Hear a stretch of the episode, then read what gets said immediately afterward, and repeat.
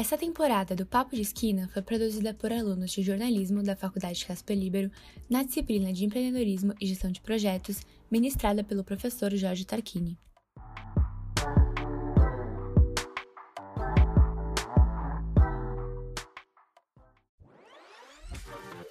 Olá, seja muito bem-vindo ao primeiro episódio do nosso podcast, o Destoando Lab. Eu sou Juliana Purkio.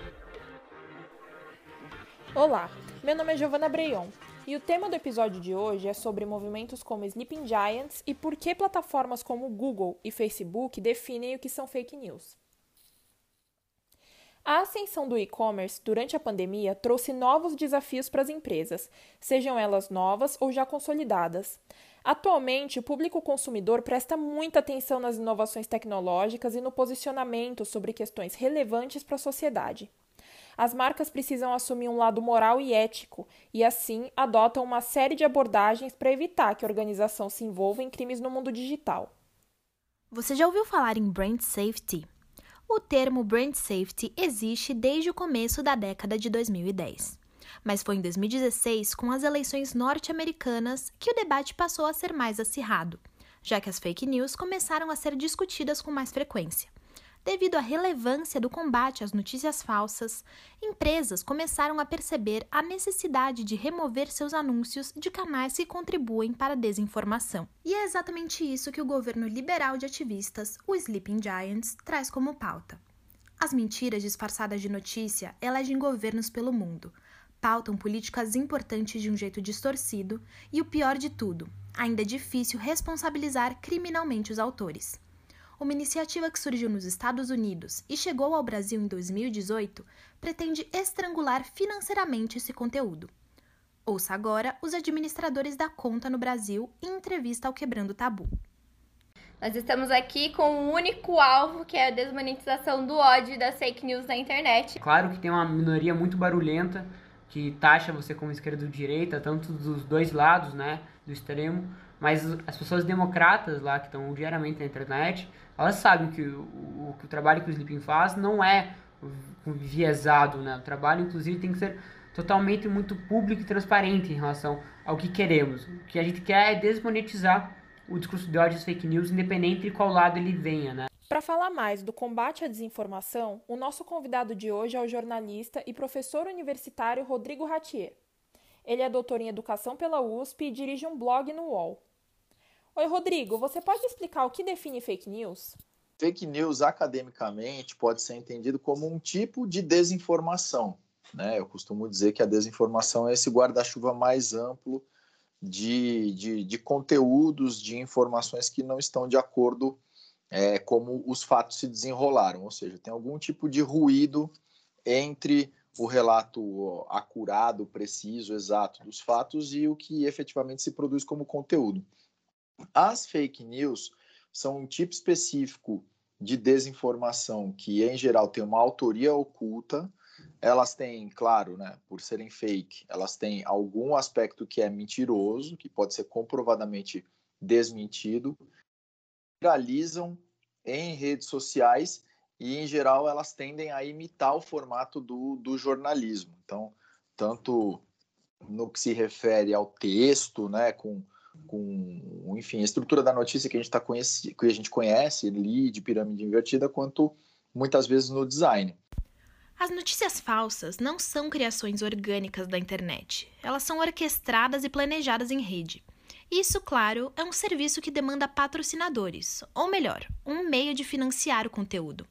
É aí que entram os AdSenses. Quando a gente fala de AdSenses, estamos falando de grana.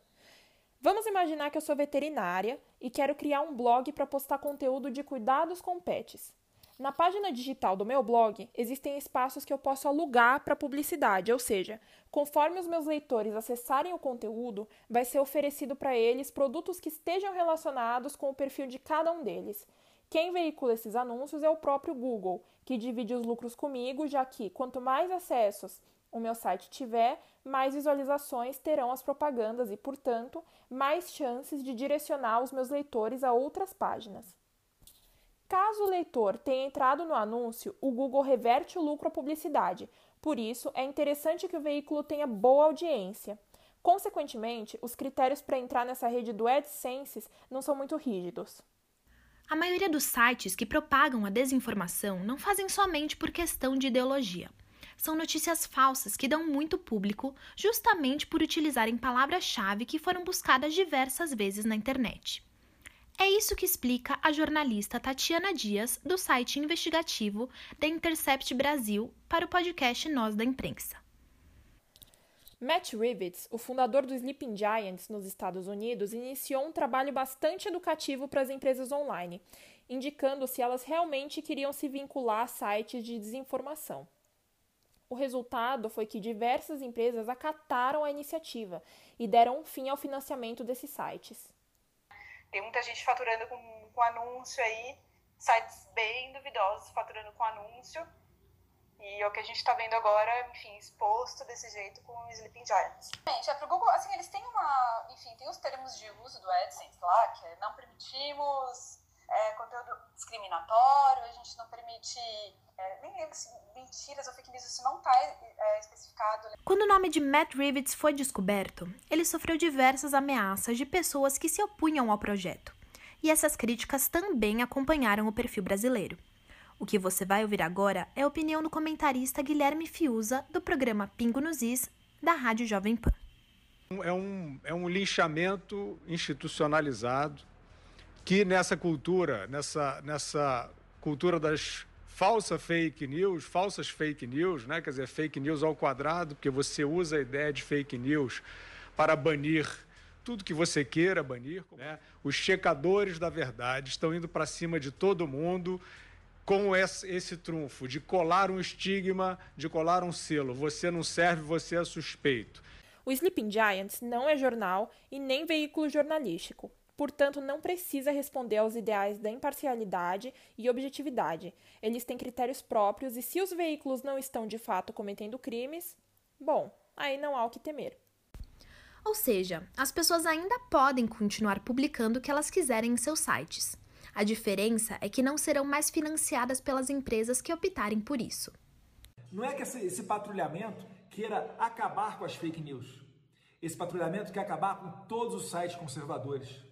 E para fazer isso, tentam constranger os anunciantes. O deputado Eduardo Bolsonaro do PSL é um representante de extrema-direita que não ficou nem um pouco satisfeito com a iniciativa mas ele não é o único que alega perseguição, linchamento virtual e a construção de um discurso hegemônico na internet. É, dentro da democracia, você repudia, você despreza, você processa. Agora, você criar garrotes para impedir gente de trabalhar, para impedir veículo de funcionar, isso é fascismo. Pula etapas. Disso que eu falei do crivo, né? Do crivo é, da, da, do repúdio, se for o caso, do processo, é, diversas etapas possíveis dentro da democracia.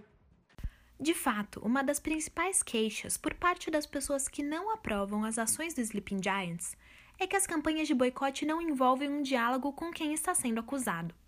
Alguns acreditam que isso causa a predominância de um discurso único, hegemônico.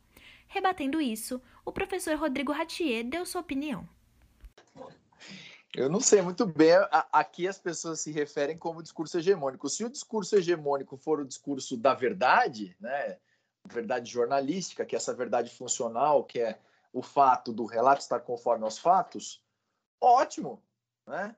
Se a hegemonia é você não enviesar, não inventar declaração, não apelar para lacração, não fazer sensacionalismo, não trazer falso, é, falsa equivalência de duas opiniões que não são equivalentes, não é, fraudar áudios e não fraudar vídeo, não disfarçar propaganda de material jornalístico, não disfarçar material jornalístico, é, é não disfarçar informação como material jornalístico não legítimo, se tudo isso for ser contra-hegemônico, eu prefiro ser hegemônico, né? Também vale ressaltar que o meio digital é onde as fake news mais se propagam.